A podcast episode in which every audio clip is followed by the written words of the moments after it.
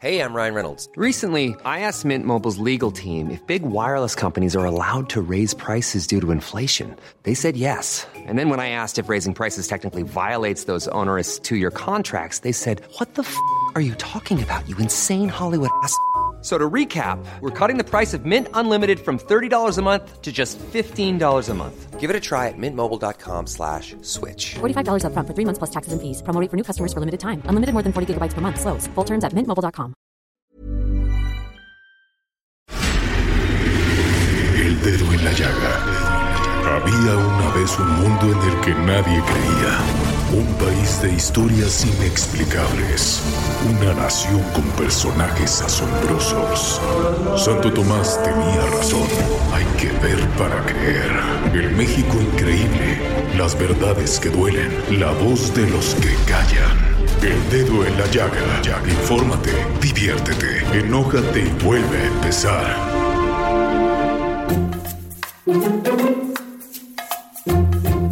Hola, hola, ¿cómo están? Gracias por escucharnos este jueves 31 de octubre del 2019. ¿En dónde? Aquí, en el dedo en la llaga. Los saludo con mucho gusto y saludo especialmente a todas las personas que nos escuchan por el 98.5 de su FM, la 100 100.3 en Guadalajara, Jalisco, la 103.7 Nuevo Laredo, la 92.5 de su FM en el bello puerto de Tampico y también, ¿qué creen? Les mandamos un gran abrazo a la tierra del presidente Andrés Manuel López Obrador en la 106.3 de su FM. Y ¿Nos escuchan, Claudibet? Claro que sí, Adri. Nos pueden escuchar a través de www.heraldodemexico.com.mx y además nos pueden mandar eh, mensajitos de WhatsApp a través del 55 25 44 33 34. Bueno, pues déjenme decirles que hoy vamos a tocar un tema muy, muy importante y tuvimos para esto una gran entrevista con nuestro consentido, del dedo en la llaga, el diputado Eduardo Santillán, diputado local del Partido Morena en el Congreso de la Ciudad de México y presidente de la Comisión de Administración y Procuración de Justicia.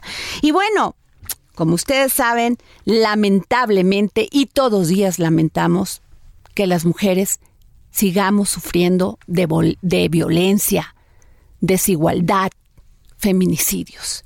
México es un país violento contra las mujeres. Cada dos horas y media, una mujer es víctima de la violencia, según datos del Secretariado Ejecutivo del Sistema Nacional de Seguridad Pública. En el primer cuatrimestre del 2019 fueron asesinadas 1.199 mujeres por violencia machista.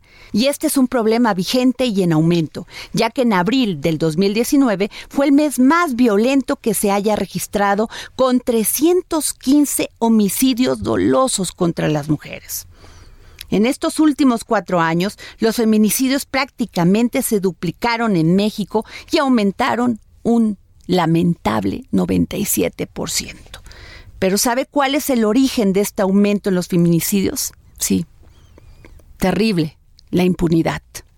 Vamos a escuchar una entrevista que realizamos en exclusiva para el dedo en la llaga al diputado Eduardo Santillán, quien es presidente de la Comisión de Administración y Procuración de Justicia en el Congreso de la Ciudad de México y nos habla de los índices de impunidad. Pues mira, tenemos una tasa de impunidad más o menos del 92%.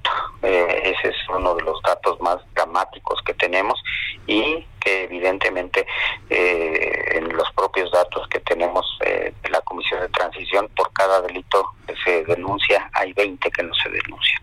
Entonces, pues evidentemente que estamos ante un fenómeno delictivo eh, grave en, en, la ciudad. Eh, el solo hecho de que en la ciudad ya no se maquillan cifras, no se esconden cifras. Eh, al contrario, en el nuevo diseño lo que requeriremos será una cultura de denuncia muy importante porque la denuncia es el principal, la principal fuente de información que tenemos para poder detectar bandas, modus operandi, eh, formas de operación que permitan desarticular eh, redes delincuenciales.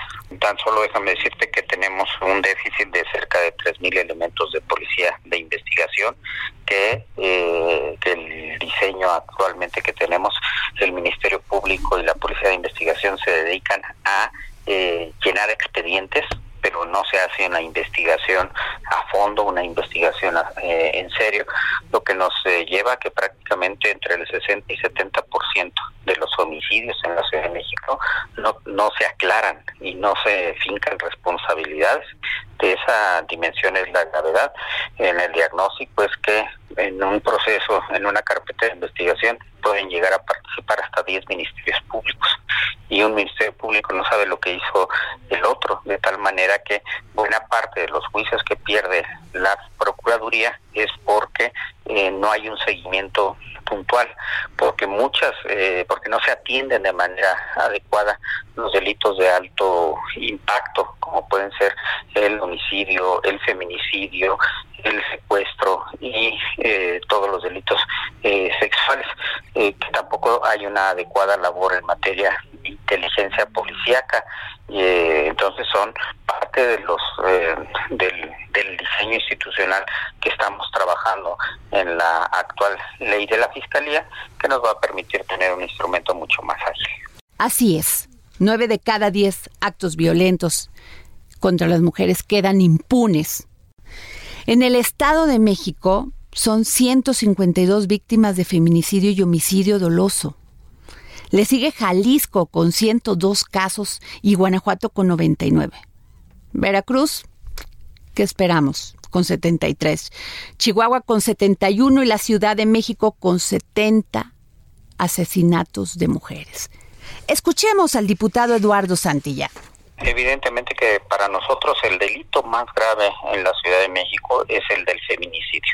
Por eso es que se eh, estableció una eh, sanción de entre 50 y 70 años de prisión a quien cometa feminicidio, que estamos eh, prácticamente a punto de subir al Pleno un paquete de reformas para, para erradicar la violencia hacia las mujeres en la Ciudad de México, se van a agravar las lesiones hacia las mujeres, tenemos un fenómeno que nos preocupa mucho, que son eh, todas estas agresiones con ácido en el rostro a mujeres, vamos a reforzar la regulación en materia de sexting, eh, toda esta eh, este fenómeno de distribución de imágenes principalmente de mujeres en redes sociales, lo que algunos han llamado incluso las, las pornovenganzas, de igual manera todas las agresiones eh, a mujeres eh, que se realizan en eh, transporte público o en vehículos de aplicaciones. también tendrán una sanción muy importante. Mira, de hecho tenemos un problema porque incluso uno de los de los temas era que no se clasificaban adecuadamente los feminicidios. Hay un, en el caso de la Procuraduría General de Justicia se ha implementado como política ya definida que toda muerte eh, violenta de mujer se va a seguir el protocolo de feminicidio.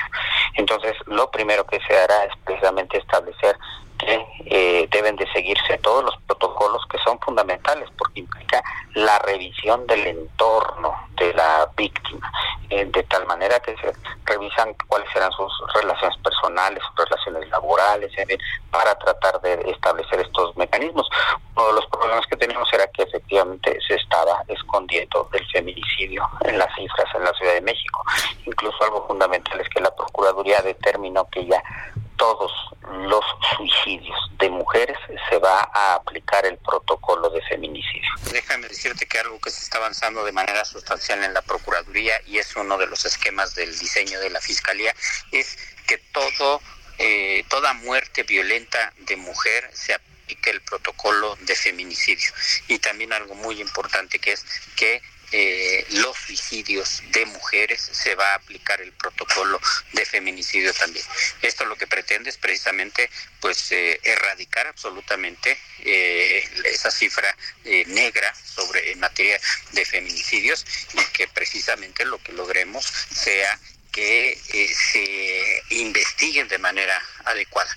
Hubo un ocultamiento de feminicidios en los años anteriores y, y simplemente eh, se reclasificaban. Incluso muchos de los temas relacionados con, suicidios, pues eh, simplemente se determinaba en primera instancia suicidio y se dejaba de investigar. No, ahora lo que estaremos logrando es precisamente que todos los suicidios de mujeres y todas las muertes violentas de mujeres se va a aplicar el protocolo de feminicidio, que es muy importante porque el protocolo implica la revisión del entorno familiar, laboral eh, de la víctima, eh, de tal suerte que eh, se sigan estas líneas de investigación que nos parecen pues a nosotros fundamentales. La primera semana de noviembre se prevé que aquí en el Congreso local de la Ciudad de México se discuten en el Pleno un paquete de reformas al Código Penal local que aumentarían las sanciones contra los agresores. Pero ¿Qué delitos recibirían mayores castigos además del feminicidio? Escuchemos al diputado Eduardo Santillán, quien nos dice de esto. Pues únicamente que una política pública fundamental de la Ciudad de México es eh, que la ciudad sea un espacio seguro para las mujeres. La, la eficacia de las políticas públicas en materia de seguridad se mide en la seguridad que brinda principalmente a las mujeres. Ya en la primera semana de noviembre estamos eh, esperando subir ya al Pleno este paquete de reforma. Precisamente el día de hoy eh, tuvimos eh, una reunión de trabajo, las comisiones justicia y de equidad de género y avanzamos sustancialmente en la elaboración de los proyectos que habrán de ser sometidos la próxima semana al Pleno, de tal manera que te, te puedo dar prácticamente la primicia de que la próxima semana se aprobará en el Pleno del Congreso de la Ciudad un paquete de reformas eh, para sancionar ejemplarmente la violencia hacia las mujeres en la Ciudad de México. Fíjense que se está registrando a ustedes que nos escuchan, un nuevo tipo de violencia contra las mujeres. Y este es el ataque de ácido contra ellas. ¿Qué hacen? Les arrojan a, las, a la cara y casi siempre son sus parejas sentimentales o exparejas. Les destrozan su cara con el ácido y esto se ha visto mucho tanto en la Ciudad de México con mayor prevalencia como en Hidalgo, Puebla y el Estado de México. Estas mujeres están sufriendo lesiones, no solo externas en el caso del rostro, manos y pecho, sino también les están lesionando con estas sustancias corrosivas órganos vitales, pues en algunos casos estos ataques las han llevado a ingerir el ácido, lo que las ha lesionado gravemente en órganos internos. De igual manera, pues eh, los casos lamentables que hemos tenido de ataques a mujeres con ácido, eh, pues también que generan una, eh, una terrible situación hacia las víctimas, porque evidentemente destrozan una vida y evidentemente que eh, son de, los, de las acciones que debemos de tomar. ¿Cuál sería el aumento de pena para estos castigos? Sigamos escuchando al diputado Eduardo Santillán. Estamos hablando de diversas penalidades, pero sobre todo de entre de, entre 5 y 10 años en el caso de, lesiones graves y que incluso podrán eh, duplicarse o podrán ampliarse en una mitad cuando exista una razón de género. Lo que sí es una realidad es que aún más allá de estas reformas legislativas, nos preocupan que siguen aumentando estas historias. En 289 municipios de tres estados de la República se ha declarado alerta de género, un mecanismo de protección de los derechos humanos establecido en la Ley General de Acceso de las Mujeres a una vida libre de violencia. Sin embargo, no hay resultados. Siete mexicanas son asesinadas cada día. Siete mujeres que son madres, sí, hijas, hermanas, amigas, como usted, y como yo. Y solo un 25% de los casos son investigados como feminicidios, según registros del Observatorio Ciudadano Nacional del Feminicidio. Para ello, nos acompañan aquí, en la cabina del dedo en la llaga, dos mujeres que han vivido en carne propia la tragedia. Dos madres que perdieron a sus hijas de esta forma. Araceli Osorio, madre de Lesbi Berlín, quien el 3 de mayo del 2017 fue estrangulada por su exnovio con un cable de teléfono en las inmediaciones de la ciudad universitaria, en la UNAM, de aquí de la Ciudad de México. A más de dos años del asesinato, las autoridades por fin determinaron que no se trató de un suicidio, como la habían insinuado en un principio, sino que se trató de un feminicidio. ¿Qué pasó? Les vi como cualquier otra joven, eh, estudiante, hija, amorosa, inteligente, con un proyecto de vida, con sueños, con sueños que son alcanzables por cualquier joven en esta ciudad, en este país, con expectativas amplias de crecimiento, con ganas de vivir, con un amor inmenso por la vida, donadora de órganos. Ella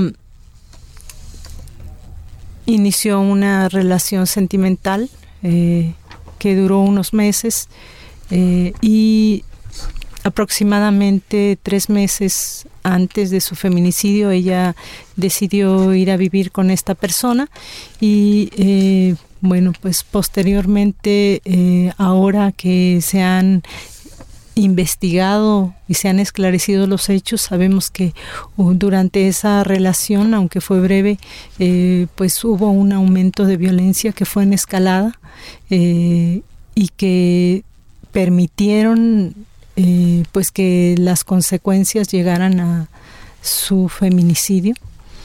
Eh, una serie de, situaciones que eh, varias personas visibilizaron, sin embargo, como estamos acostumbrados a normalizarlas, no, no, no se creyó que fueran a culminar en un feminicidio, en su asesinato, por el simple hecho de ser mujer porque los crímenes que se cometen en estas violencias feminicidas, pues nos hablan de eso. Son crímenes de odio, son crímenes eh, que tienen un sello muy particular que tiene que ver pues con un desprecio por lo femenino, por un desprecio hacia eh, las mujeres, hacia la vida de las mujeres, por este problema que nosotros decimos no es de seguridad, es un problema de desigualdad, de discriminación. Porque te dijeron que había sido un suicidio.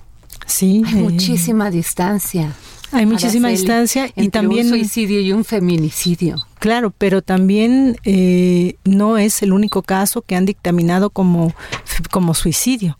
Eh, se viene repitiendo desde hace muchísimo tiempo estas formas en que todo se hace a modo, los peritajes se hacen a modo, el trabajo en las procuradurías se hacen a modo, de tal forma que ellos puedan eh, dar carpetazo a estas situaciones y no considerar que estamos hablando de muertes violentas de mujeres y que están obligados a investigar eh, con la perspectiva de género, que están obligados eh, en, eh, concretamente a raíz de la sentencia de Mariana Lima Buendía y del anterior de Campo Albonero, ellos están obligados a que la primera línea de investigación que se debe seguir en el caso de una muerte violenta de una mujer, pues es el feminicidio y descartarlo a través de, la investigación y el debido proceso. Sin embargo, pues aquí nos enfrentamos en nuestro país eh, con que esto es al revés y entonces se culpa a las mujeres de su muerte, se les criminaliza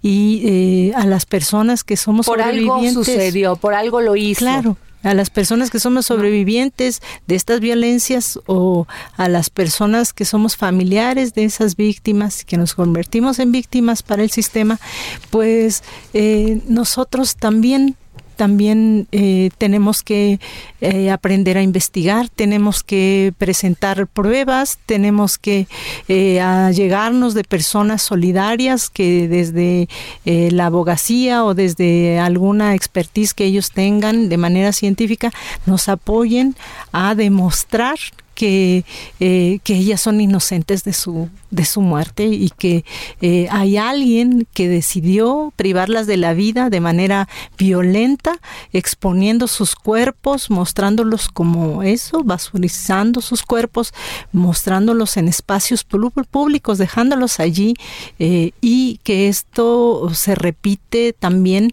con esa violencia institucional con la que nos encontramos desde el primer momento. Qué terrible. También nos acompaña aquí en los micrófonos del dedo en la llaga Norma Andrade. Norma Andrade es madre de Lilia Alejandra, una joven que a sus 17 años de edad no regresó de su trabajo en una maquila de Ciudad Juárez. Esto sucedió el 14 de febrero del 2001. Su cuerpo fue encontrado días después con marcas de tortura. Lilia fue víctima de un grupo de hombres que la secuestró y la mantuvo cautiva una semana bajo torturas y agresiones sexuales, hasta que finalmente le quitaron la vida. Norma. Buenas tardes. Buenas tardes. ¿Qué te podemos decir? No solamente Adriana Delgado, sino todas las mujeres que te están escuchando ahorita en sus casas o donde vayan. Bueno, creo que definitivamente después de, de pasar por un suceso como el que vivimos Araceli y yo, eh, no hay no hay palabras que, que se puedan decir a, a las familias porque el daño no es únicamente para nosotras las madres, sino para todo el entorno familiar, eh, para los hijos, para los hermanos, para las hermanas, eh, a ambos padres, madre padre y madre, abuelos, o sea, todo el entorno familiar sale dañado. Pero creo que también la sociedad sale dañada. ¿Por qué? Porque una sociedad apática, una sociedad que no responde ante los asesinatos de sus hijas, de sus mujeres, es una sociedad que también está dañada. Y lamentablemente en Ciudad Juárez, que es en donde desaparece y, posteriormente encontramos a mi hija asesinada, es, es una sociedad dañada con tanto feminicidio. Sí, eh, los primeros casos están documentados desde el 90 y de esos 100% asesinatos de, de mujeres, el 95% están sin resolver. Sí, el 5% de los asesinatos que están resueltos normalmente es o porque fue el esposo o un familiar cercano. Pero del resto de asesinatos de jóvenes en Ciudad Juárez que son por personas desconocidas personas que ellas no conocían, se tiene el 95% sin resolver. Entonces yo creo que es una cifra muy alta.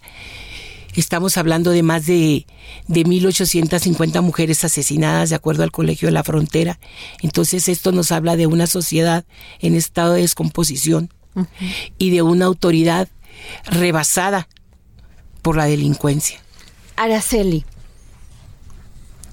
todo este tiempo que Lesbi era novia de Jorge Luis N., ¿qué se tiene que dar cuenta una madre? ¿Cuáles son las cosas que den, que son las alarmas que tienen que poner atención las madres? Cuando sus hijas entran en una relación sentimental, inclusive laboral, inclusive de amistad. ¿Cuáles son esas alarmas? Mira, yo lo que te lo que te puedo decir es que justo la primera la primera intención de ellos es aislarlas. Las aíslan. Ahí eh, nosotros efectivamente nos dimos cuenta de que eh, ya no se comunicaba con la misma frecuencia, eh, el hecho de que eh, ella ya no quiso utilizar teléfono celular, solo nos comunicábamos por algunas redes, que después justo pues nos dimos cuenta que él era el que las controlaba. Yo me entero de la desaparición de mi hija eh, porque él me escribió a través de la cuenta de ella porque yo me iba a ver con mi hija el día 4 de mayo. Un día después yo iba a ver a mi hija a las 8 de la noche, me dijo que tenía algo importante que decirme y me citó en la habitación en que estaban rentando en, ese lugar. Ya él no la dejó llegar.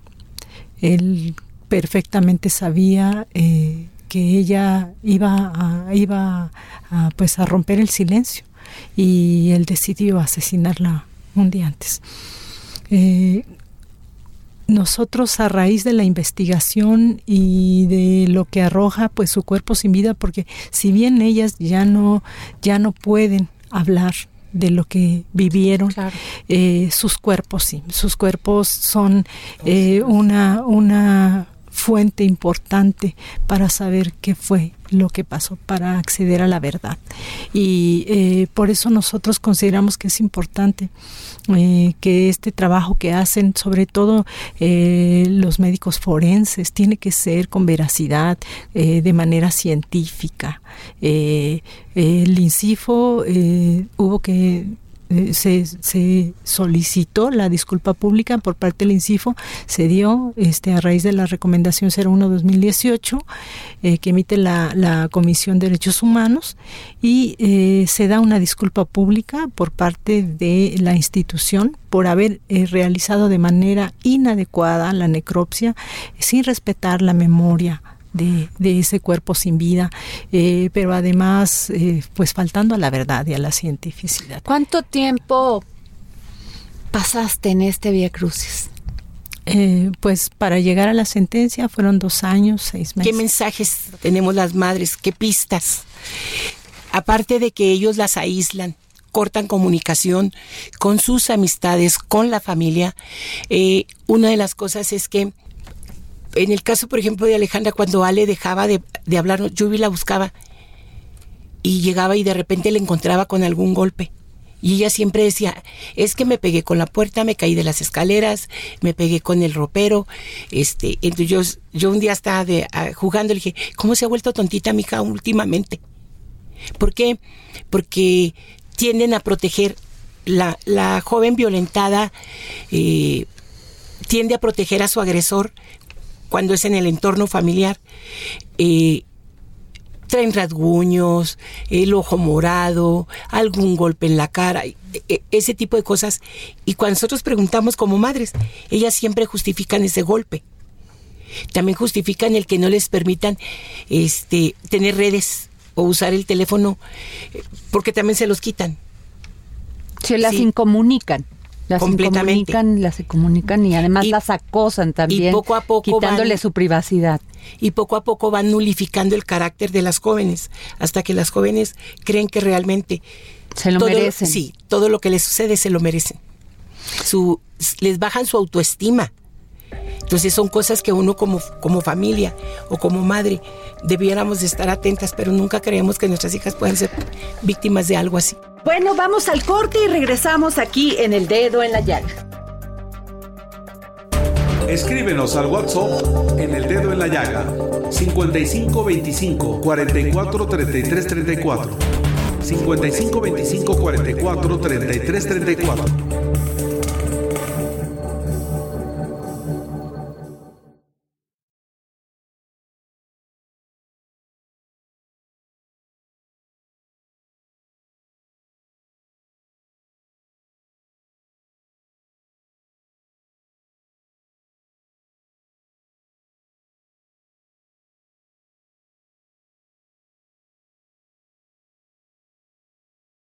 dedo en la llaga.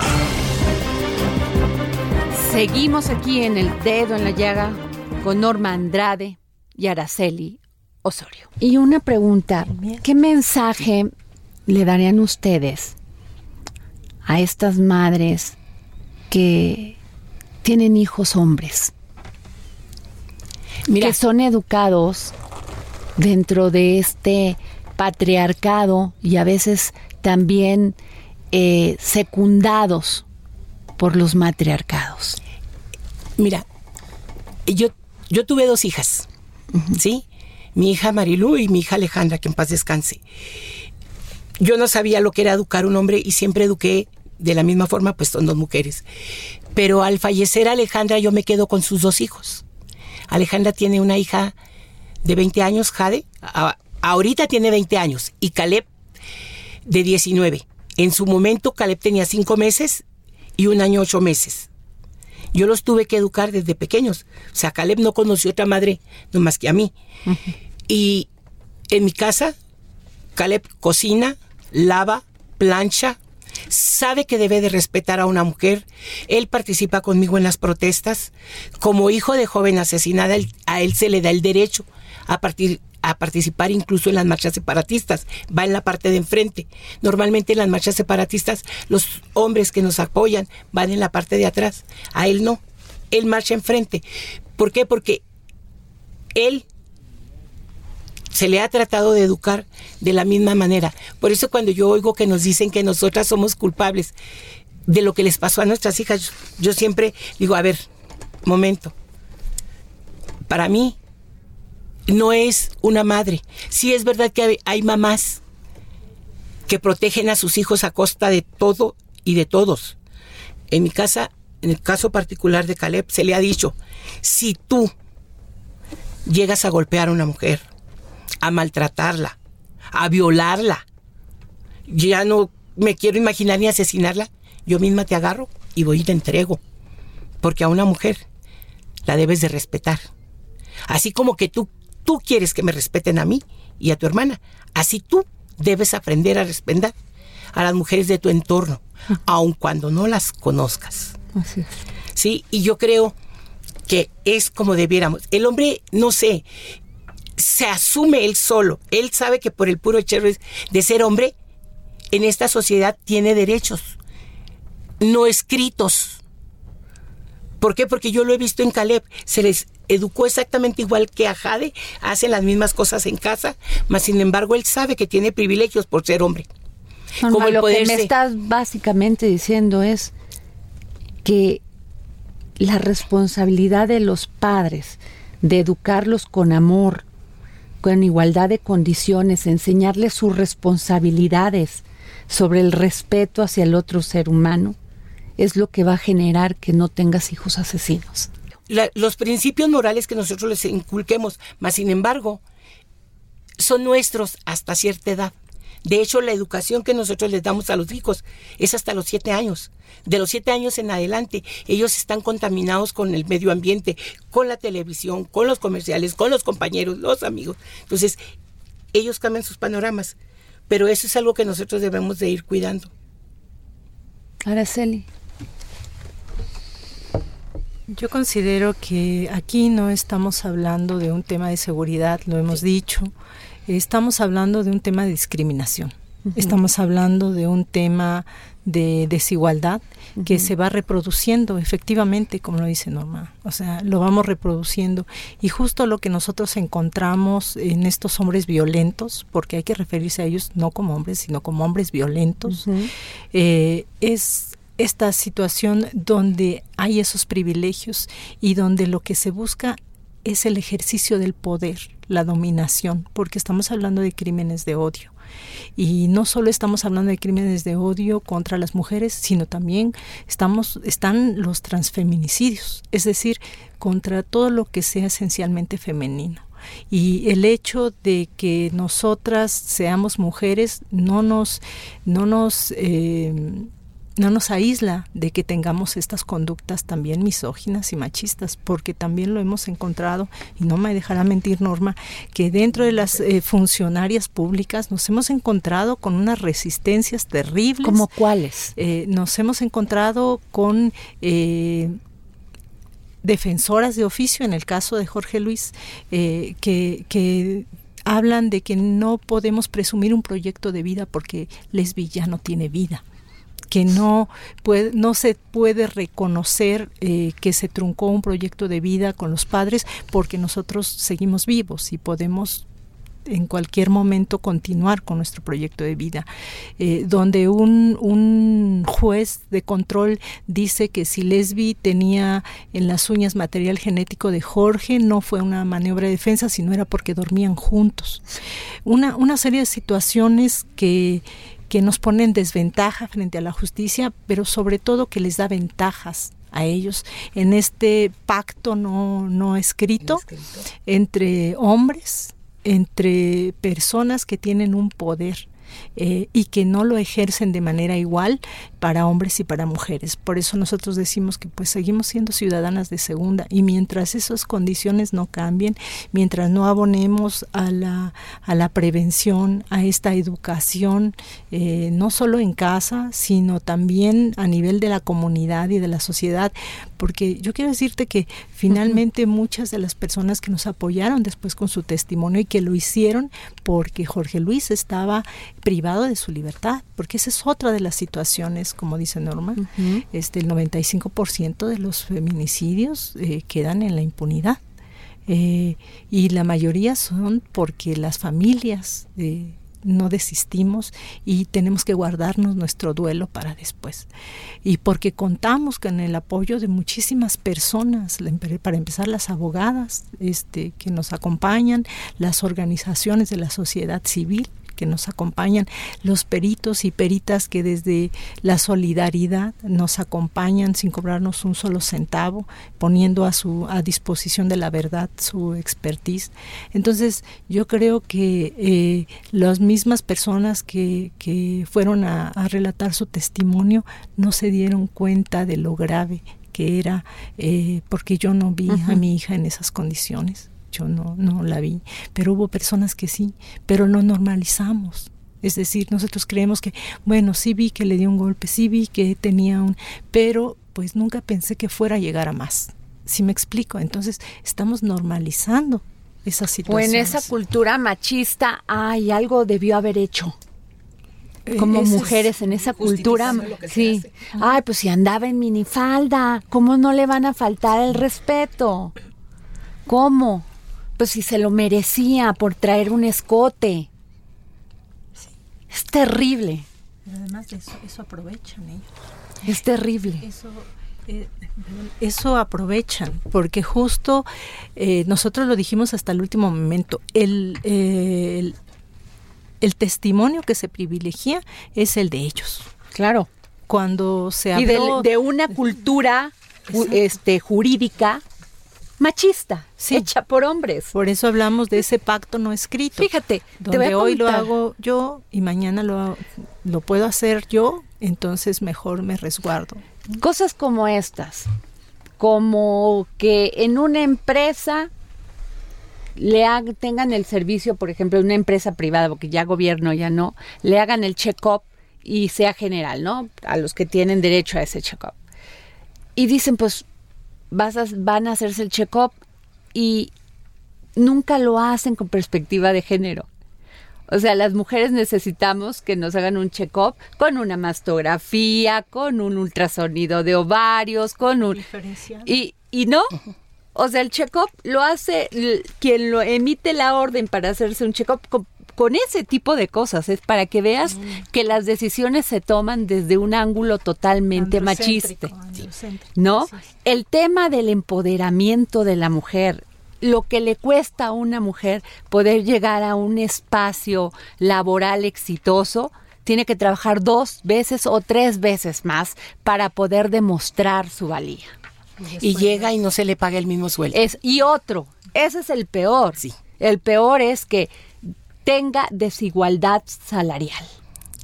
Y las triples Y además soportar las, las pequeñas menciones que van minando la dignidad de la mujer. El que, el que no volteen a ver a una mujer cuando están discutiendo con ella es minarla. Porque una mujer tiene eso y muchas otras capacidades para dar argumentos. Todo eso es agresión. Es agresión tras agresión. Y es ahí donde las autoridades deben de entrar, los gobiernos deben de entrar, las mujeres debemos de unirnos y pelear porque las condiciones cambien. ¿Ustedes qué piensan de esto? ¿Qué les dirían a las madres que están en este momento escuchándonos y que tienen una niña de tres años? Bueno, mira. O de dos, o acaba de nacer. Su, su, su, su mentalidad cambió después de esto. sí cambia completamente nuestra mentalidad. De hecho, yo digo que debemos de educar guerreras, no princesas. Ya las princesas deben de quedar en el pasado donde estaban soñando encontrar un príncipe azul para casarse. No, yo creo que debemos de preparar a nuestras mujeres, a nuestras hijas, para aprender a salir en la vida solas, salir adelante con su preparación, con sus estudios y no depender de nadie, sino de, sí mismas y aprender a luchar por sus derechos, tanto laborales como civiles, eh, sus derechos como mujer para poder salir adelante. Eh, hace rato nos preguntabas sobre los niños cómo debíamos de educar para evitar tener machos violentos. Eh, decía Laura Bonaparte, una de las abuelas de la, de la Plaza de Mayo de Argentina, que teníamos que educar a nuestros niños en, en las escuelas. Ella hablaba de educarlos en los planteles escolares con el autocuidado y la proyección con perspectiva de género, pero ella hablaba de, educarlos desde preescolar. Claro. Y que era algo que no nos iba a tocar ver a nosotros, sino hasta la tercera generación lo íbamos a poder ver. Y yo creo que México se ha quedado rezagado muchos años todavía porque no hemos empezado a hacerlo. Araceli. Yo considero que el, lo primero es quitarnos el miedo nosotras tenemos que, eh, nos merecemos vivir sin miedo. Eh, existen las instituciones, existen las personas que las es un representan. Derecho constitucional, tener seguridad. Seguridad y el derecho a la vida. Y derecho a la vida. Y consideramos que es importante que estas instituciones, a través de sus representantes, que son seres humanos, hombres y mujeres, servidores y servidoras públicas que tienen un cargo porque tienen un, un conocimiento eh, porque hay un compromiso, tienen que empezar a hacer lo propio. Eh, yo considero que no puede seguir recayendo la responsabilidad en las familias. Yo me niego a que la responsabilidad caiga en las familias eh, y sobre todo en las mujeres, que somos las que aparentemente educamos en casa. Yo creo que cuando hablamos de esa desigualdad también laboral, cualquier tipo de desigualdad que se da en nuestro andar como mujeres, estamos hablando de eso, porque volvemos a casa después de una jornada laboral eh, y tenemos las dobles o triples jornadas que no son reconocidas. Y cuando solicitamos eso, solicitamos a, eh, nuestra pareja que nos apoye, es así, que nos apoye cuando no, no estamos, no nos está ayudando, no nos está apoyando, es también una corresponsabilidad. Y si el ejemplo dice arrastra, pues entonces tendremos que cambiar estas nuevas formas. Y yo considero que lo que menos le diría a las madres es que, que tengan miedo, que, que escondan a sus hijas, que, que no les permitan que conozcan de esta eh, violencia. No, yo creo que no. Que no la permitan, que, denuncien. Sí, yo creo que es necesario que eh, pues que se vean reflejadas en nuestras familias rotas y que no permitan que esos sueños se trunquen, eh, pero sobre todo a las mismas mujeres. a las mujeres, sobre todo jóvenes que ahorita son las personas más vulnerables, y las niñas considero que hay una obligación del Estado por implementar esos programas que antes pasaban, ve y cuéntaselo a quien más confianza le tengas. O sea, tenemos, tienen los medios para estas campañas, para esta difusión. en muchas ocasiones solidarias. Porque también podemos educar, los, los medios también pueden educar, hay una responsabilidad. Entonces, creo que hace falta que cada uno, en medida de su responsabilidad eh, y de su amor por esas personas, ¿no? Eh, pues hagamos y nos pongamos ya a hacer lo que nos toca, a cada uno y a cada una, pero también el Estado y los diferentes poderes tienen que hacer lo propio y tienen que hacerlo tomando en cuenta a las mujeres, tomando en cuenta a las víctimas, tomando en cuenta a esas jóvenes que tienen sueños y, que saben cómo cambiar esta realidad. Y te voy a decir una cosa, Araceli, así como lo hicieron las jóvenes, que no les gustó a muchos, les pudo haber gustado o no, pero estaban en su derecho. Así como ellas gritaron, las otras mujeres, las que estamos en, detrás de un micrófono, estamos detrás de un escritorio, tenemos que seguir gritando y apoyarlas. apoyarlas. Es un trabajo que no haya más violencia contra las mujeres, que no haya más feminicidios, que no haya más desigualdad. Ya, basta. Y tendremos que seguir gritando en los tres órganos de gobierno.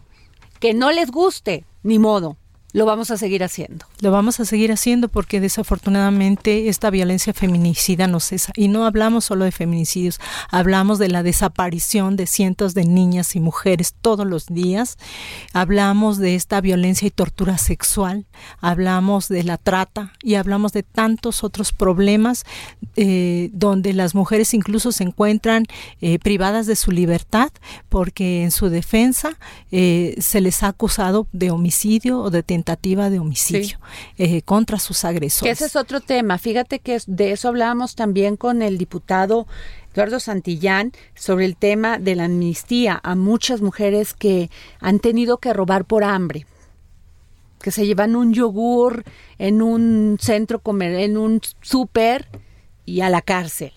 Cuando tantos delincuentes y cuántos asesinos hay allá afuera. 95% de los feminicidios. A mujeres que están en la cárcel por el aborto, porque decidieron el aborto en un tema a lo mejor de violación. Sí, en una situación social. Que están en la cárcel porque se defendieron de un agresor sexual, de un violador, para decirlo con todo. No, de un presunto asesino. Para defenderse de un novio que ella no sabía que era un asesino en ciernes. Así es. Si tantas mujeres hubiéramos sabido en ese momento defendernos, no tendríamos las cifras que tenemos de violencia contra las mujeres. Si no existiera la desigualdad y la discriminación contra nosotros. Yo pienso que eh, existen y se reproducen los asesinatos en contra de mujeres por la falta de justicia, por la impunidad. Esa palabrita que no habíamos mencionado para nada, pero que es la que hace que se reproduzca, porque finalmente yo agarro violento sexualmente a una joven, la asesino, voy y la tiro y no pasa nada. Mientras averiguan, yo sigo, al, no. libre. Porque eso a ver, son 18 años averiguando el asesinato de Alejandra y los agresores de Alejandra siguen libres. Entonces, ¿A cuántas más han asesinado? Que yo sepa, a cinco, ¿verdad? Pero ¿a cuántas más después de Coral, que es la última, el último expediente que tuve oportunidad de ver yo? O sea, yo el último que yo vi fue de 2005, del 2005 al 2019. ¿A cuántas chicas más han asesinado estas personas? Porque al cabo han asesinado a cinco y no pasa nada. El gobierno lo permite. Y digo lo permite porque sabe el nombre de algunos de ellos. Impunidad. Así es. Impunidad. Hay muchas mujeres que ya no queremos que eso nos pase y que no nos pase a nuestra, que no le pase a nuestras hijas, a nuestras amigas, a nuestras madres. Basta eso, basta. Norma, Araceli, gracias por estar aquí. ¿Qué palabras decirles? Norma Andrade, madre de Lilia Alejandra. Araceli Osorio, mamá de Lesbi Verde. A mi nombre, detrás de este micrófono, de una manera muy humilde, a nombre de Claudia, de Joeli, gracias por ser tan valientes. Gracias por no dejarse caer ante el sufrimiento de haber perdido una hija. Gracias. Muchas gracias por escucharnos. Eh, el día 5 de noviembre a las 10 de la mañana vamos a estar afuera de la Procuraduría General de Justicia. Eh, protestando por la desaparición de Pamela Gallardo Volantes. Se cumplen dos años de su desaparición. 750 días de tortura para una madre que no encuentra a su hija. Y ahí vamos a estar por si quien pueda acompañarnos. Y ahí estarán los micrófonos del dedo en la llaga. Gracias. Esto fue El Dedo en la Yaya con Adriana Delgado.